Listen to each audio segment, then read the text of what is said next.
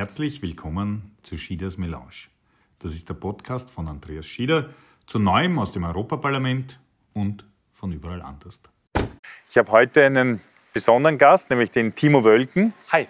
Timo, du bist ja SPD-Europaabgeordneter. Das stimmt. Aus äh, Osnabrück. Für die Zuschauer jetzt aus Österreich, die die deutsche Landkarte nicht so im Kopf haben, das ist im Norden von Niedersachsen. Genau, ist so ein kleiner Zipfel von Niedersachsen, der in NRW reinragt, in der Nähe zu Münster, wobei Osnabrück das schönere Münster ist. Ah, okay. da, wie, wie, auch immer. Es heißt äh, Schieders Melange, da haben wir uns auf eine Melange getroffen, aber hier gibt es heute den Kaffee nur in Pappbechern wegen Covid. Ja. Aber wir sind alle getestet und mit Abstand, deswegen quasi sind wir äh, fein raus auch. Du bist äh, Jahrgang 95. 85. 85, ja. Entschuldigung, ja. Aber ich wäre gerne 95. Ja, ich an sich auch, außer beim Impfen. Ja, das stimmt. Äh, ein Krampus sogar, wie ich gesehen habe. Ja. Äh, und bist bei den Jusos dort aktiv und inzwischen auch seit 2016, also mhm. eigentlich schon seit letzter Periode im Europaparlament, ja. drei Jahre, und bist hier rechtspolitisch äh, engagiert mit aber einem starken Schwerpunkt digitale Sachen. Ne? Absolut, ja. Also alles, was digital ist, das interessiert mich sehr.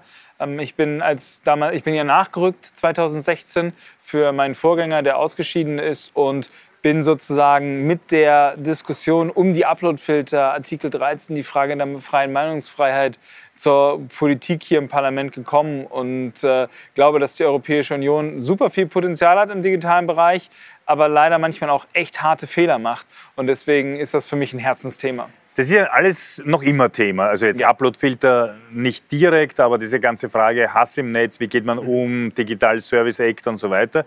Und wenn du jetzt so provokant sagst, die EU macht viele Fehler, also wir haben im Digitalbereich wirklich Fehler gemacht und diese Upload-Filter sind leider noch nicht so vorbei. Also wenn wir jetzt bei der Terroristic Content Directive zum Beispiel schauen, also wo mhm. es darum geht, terroristische Inhalte rauszufiltern, was ein richtiges Anliegen ist, werden dort aber Techniken eingesetzt, die eben auch wieder gefährlich sind, die automatisch Inhalte erkennen und vor allen Dingen auch sehr schnell entschieden werden muss, ob ein Inhalt gelöscht werden muss oder nicht. Aber der, das große Zukunftsprojekt ist tatsächlich dieser Digital Services Act und da habe ich große Hoffnung, dass wir Regeln in der Europäischen Union setzen können, die dazu führen, dass wir unsere Standards in die Welt exportieren. Und ähm, ich hoffe sehr, dass wir damit Erfolg haben. Denn eins ist ganz klar, das unregulierte Internet der großen Digitalkonzerne darf es so nicht weitergeben, weil das tatsächlich unsere Demokratie äh, gefährdet. Und deswegen brauchen wir klare Regeln der Europäischen Union, die überall in der Europäischen Union gelten. Aber Demokratie gefährdet ist ein, ein gutes Stichwort, weil es gibt ja hier im Europaparlament auch einen so einen Untersuchungsausschuss. Mhm zur, heißt das sperrig, ausländische Einmischung in demokratische Prozesse. Also da geht es um Fake News, Fake News-Kampagnen, ja. Hass im Netz im entferntesten Sinne auch. Ähm, was jetzt als, als Experte, du, mhm. weil es ist ja immer so eine schwierige Gratwanderung, Freiheit im Netz und gleichzeitig äh, diese, diese Erscheinungen trotzdem nicht zuzulassen. Genau. Und da ist halt die Frage, wie macht man Standards. Und ich glaube, dass wir als Parlament eine schlaue Position gewählt haben. Die Kommission hat das in ihrem Vorschlag zum DSA jetzt noch nicht komplett übernommen. Mhm. Aber wir unterscheiden zum einen zwischen eindeutig illegalen Inhalten, also solche, die strafbar sind, und solche, die vielleicht gefährlich, harmful, aber noch legal sind. Und ähm, bei den eindeutig äh, illegalen Inhalten sagen wir, Plattformen müssen verpflichtet werden, diese Inhalte zu löschen dann, wenn sie davon Kenntnis haben. Und dafür wollen wir ein einheitliches Verfahren festlegen. Das heißt, dass jede Plattform nach den gleichen Regeln spielt. Derzeit interpretiert jede Plattform das ein bisschen, wie sie möchte. Und das, finde ich, darf nicht sein. Und bei der Frage des äh, Harmful Contents, da muss man natürlich sehr genau abwägen, äh, ob dieser Inhalt, auch wenn er uns nicht gefällt, vielleicht noch unter die Meinungsfreiheit äh, mhm. noch unter die Meinungsfreiheit gefällt. Und deswegen finde ich, dürfen wir nicht jeden Inhalt einfach löschen, wenn er uns nicht gefällt, weil die Meinungsfreiheit gilt auch im digitalen Raum. Aber auch dafür wollen wir ein einheitliches Vorgehen haben, dass auch dort nicht alle Plattformen sozusagen machen können, was sie wollen. Äh, da schwingt ja mit, dass die Plattformen jetzt unterschiedliche, also Plattformen heißt Facebook, Twitter, Google, genau, YouTube, wie sie, wie sie alle heißen. Ja, ja dass sie unterschiedlich agieren, aber Ja. auch zu, sagen wir es mal, höflich, zu zögerlich oder manchmal ja auch einfach das ganze Problem nicht ernst genug nehmen, oder? Ja, und vor allen Dingen das machen, was ihrem Geschäftsinteresse am meisten Ja. dient und nicht das, was für unsere Demokratie äh, wichtig ist. Und deswegen wollen wir sozusagen die Plattform dazu zwingen, unsere Standards, unsere Regeln anzuwenden und nicht ihre eigenen Hausregeln. Was wir nicht brauchen, sind Hilfs-Sheriffs, die für uns entscheiden, was gelöscht wird und was nicht. Das ist ja, ich, ich kann mich nur jetzt rund um diese ganze Covid und äh, Impfgegner und, und was sich da jetzt alles im Netz abspielt an, an Wahnsinnigkeiten, ja manchmal auch passiert, dass so eigenwillig dann manches gelöscht, manches nicht. Aber zu diesen Geschäftsinteressen, da stecken ja diese Werbealgorithmen Absolut, dahinter. ja. Und es scheint ja so eine Spirale zu sein, weil ja diese Plattformen leben davon, dass mehr Klicks, mehr Interesse ist mehr Werbemittel. Und natürlich je verrückter, je falscher auch der Input ist, desto öfters wird- führt es zum Klicken und daher quasi gibt es ja so eine Spirale nach oben, wo eigentlich besonders Fake News, Hass im Netz und solche Dinge ja besonders begünstigt werden. Genau, also wir müssen äh, ganz klar anerkennen, dass wir als Nutzerinnen und Nutzer nicht die Kundinnen und Kunden der Plattform sind, sondern das sind die Unternehmen, die Werbung schalten und bezahlen. Und wir Nutzer haben eine Währung, unsere Zeit, unsere Aufmerksamkeit. Und unsere Daten. ne? Ja, die auch, aber jetzt erstmal sozusagen, wir können ja nur auf einer Plattform gleichzeitig sein. Also so, entweder ja. konsumieren wir in Informationen auf Instagram oder wir gucken auf Facebook oder wir lesen die, die Süddeutsche oder sonst irgendwas oder wir, wir, wir sind äh, auf TikTok unterwegs. Und deswegen buhlen die Plattformen um uns und sie wollen, dass wir möglichst lange, möglichst viel Zeit auf ihrer Plattform verbringen, weil sie dann uns Werbung anzeigen können und diesen Werbeplatz können sie verkaufen. Das heißt, wir sind ähm, nicht die Kunden, sondern wir sind sozusagen die Ware. Das muss man ganz deutlich so sagen. Und deswegen müssen wir uns sehr genau anschauen, wie die Plattformen Geld verdienen, nämlich durch das Werbe, durch die Werbemittel. Wir haben äh, gesagt, dass wir als Parlament haben wir gesagt, wir wollen personalisierte Werbung, also Werbung, die auf den Kunden, die Kunden zugeschnitten wird, verbieten, weil diese zugeschnittene Werbung voraussetzt, dass Daten über uns gesammelt werden. Da sind wir dann bei den Daten, dass Interessen über uns gesammelt werden. Das ist dieser Effekt, ich schaue mal schnell nach, wie das Wetter in Venedig ist und Genau. kriege am nächsten Tag gleich mal bei Amazon lauter Venedig-Reiseführer. Genau das ist es, also dass wir überall auch getrackt werden. Und äh, jetzt muss man, jetzt fehlt noch die Brücke sozusagen. Was hat das jetzt mit den Interessen der Plattform zu tun? Ähm, äh, bei, bei den Inhalten, die sie uns anzeigen. Äh, die Plattformen lernen natürlich daraus auch, äh, welche Inhalte wir konsumieren, was wir gut finden. Und sie zeigen uns dann immer weiter Inhalte an, von denen wir glauben, dass das, äh, nein, nein, von denen die Plattformen glauben, dass wir dazu verleitet werden, lange da zu bleiben. Und irgendwann ist qualitativ hochwertiger Inhalt, zum Beispiel, das ist angesprochen, die Impfung, zur Impfung erklärt. Dann, dann sind die Sachgeschichten über Impfungen fertig. Trotzdem glaubt der Algorithmus, dass ich mich weiter für Impfungen interessiere. Und dann zeigt er mir langsam auch obskure Dinge an. Und das ist eine große Gefahr, weil wenn das so ungefiltert auf mich einprasselt, ich an der Stelle dann auch vielleicht empfänglich bin für Verschwörungserzählungen. Und an der Stelle wird dann sozusagen das Tracken der personell, persönlichen Interessen zu einer Gefahr für unsere Demokratie. Da gibt es jetzt auch noch das Phänomen, dass Werbekunden, also sprich jene Firmen, die ihr Produkt bewerben wollen auf, auf solchen Plattformen, oft gar nicht beabsichtigen, dass sie zum Beispiel damit Hass im Netz, Fake News, rechtsradikale Inhalte oder dergleichen mit unterstützen. Aber es stellt sich heraus, dass sie sehr oft machen, weil quasi gerade ihre Werbung dann auf solchen Seiten besonders Genau. oft kommt. Äh, Und das sind ja diese Machenschaften, auch dieser Werbearme der Plattformen, weil die haben ja dann meistens so ganz große Firmen.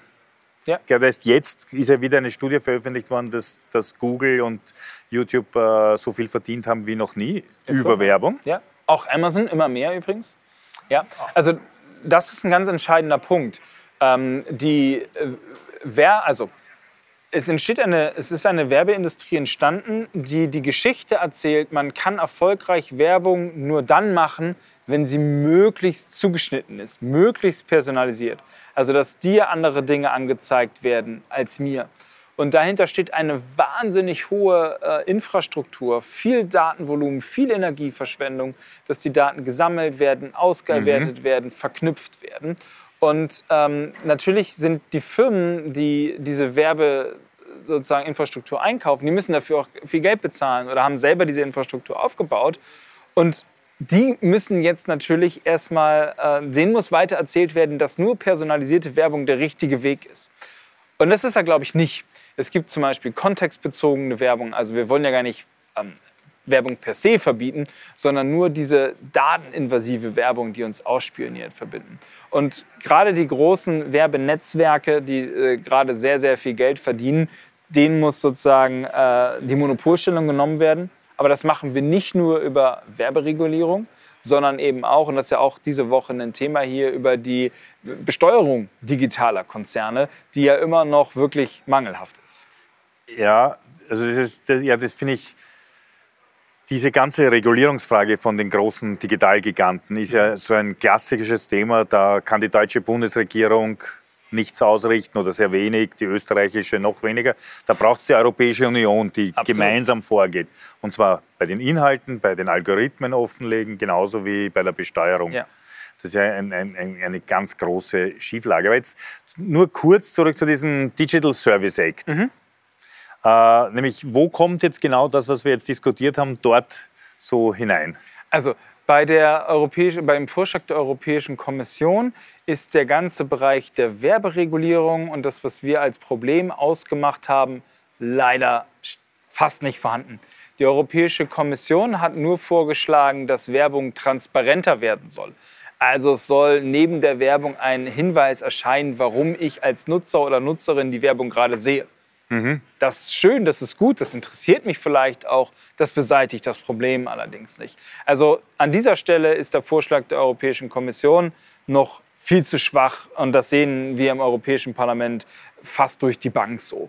Wo der Wie im Parlament? Genau.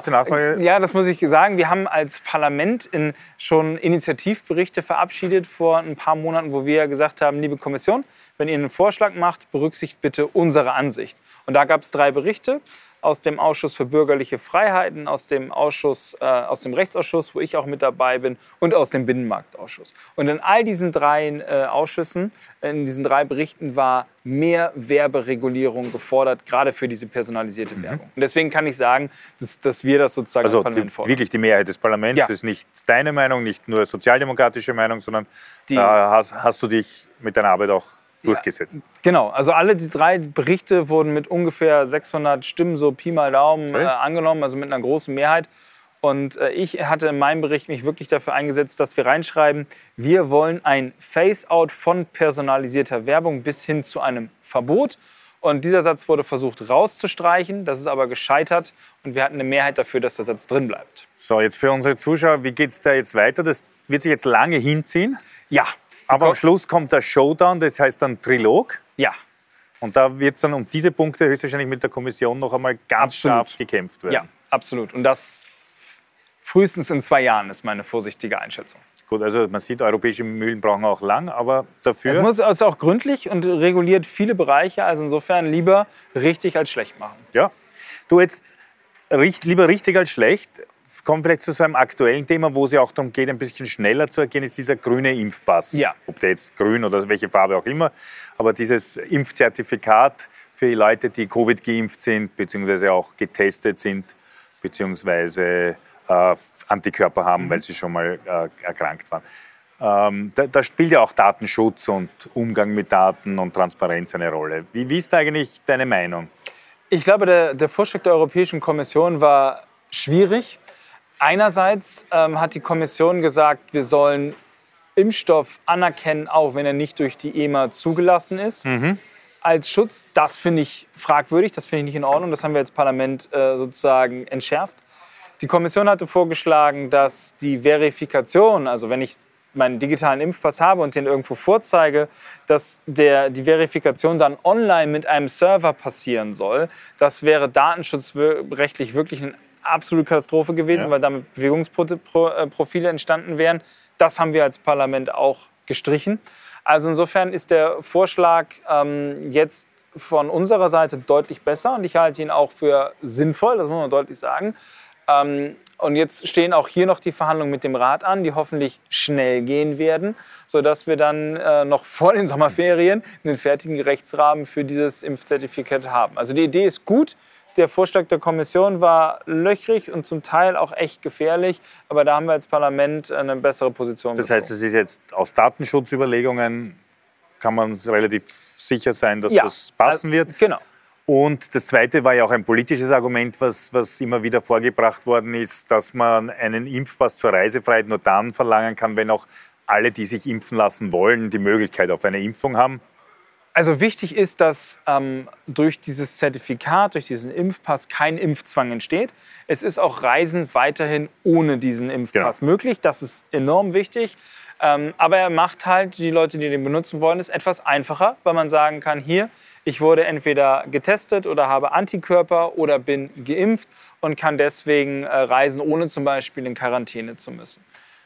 Und das kann man ja dann auch erweitern, weil es ist auch eine österreichische Diskussion für den Besuch dann beim Friseur oder bei anderen Diensten, wo. Genau. Und, und das ist der Punkt. Wenn bei der Friseur sozusagen dann gescannt hätte und dann äh, an einem zentralen Server abgefragt hätte, äh, ist der Anni denn jetzt eigentlich geimpft, dann wüsste irgendjemand, genau. wo du zum Friseur gehst. Und kannst du sagen, ich habe nichts zu verstecken. Genau. Warum muss der Friseur meine. Also ja, also insofern. Und das ist, dieses Problem ist aufgelöst durch das Parlament und das war der Änderungsantrag 8, wer das nachlesen möchte. Das ist eine gute Sache. Okay, ich wollte nur sagen, ich gehe nicht zum Friseur, ich schneide es mir selbst. Sehr gut. so viel ist da nicht mehr zum Tun.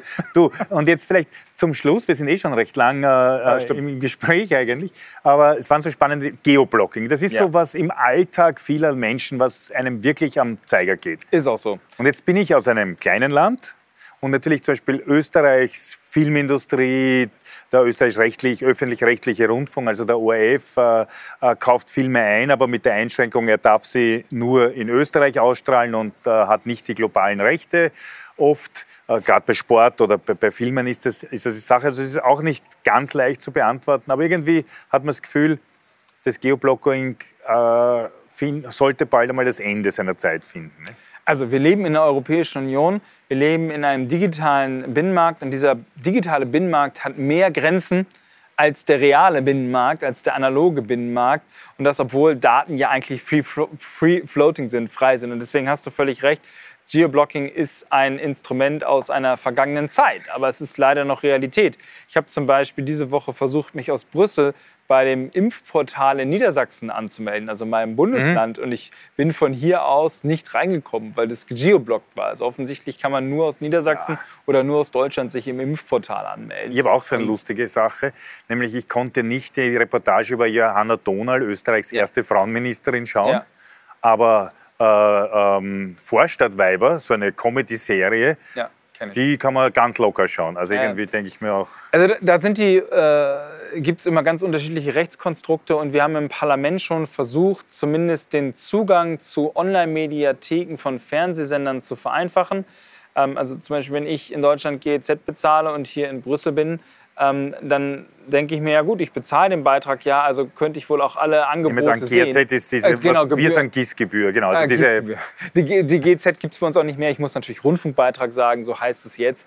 Ähm, aber das ist schon reichlich absurd, dass, obwohl ich den Beitrag bezahle, ich dann, nur weil ich in, in Europa, wo wir ja Reisefreiheit haben, wenn jetzt nicht gerade eine Pandemie ist, Inhalte äh, nicht sehen kann. Gut, man sieht bei Timos Thema gibt es eigentlich fast kein Ende. Nee, das ist leider wahr.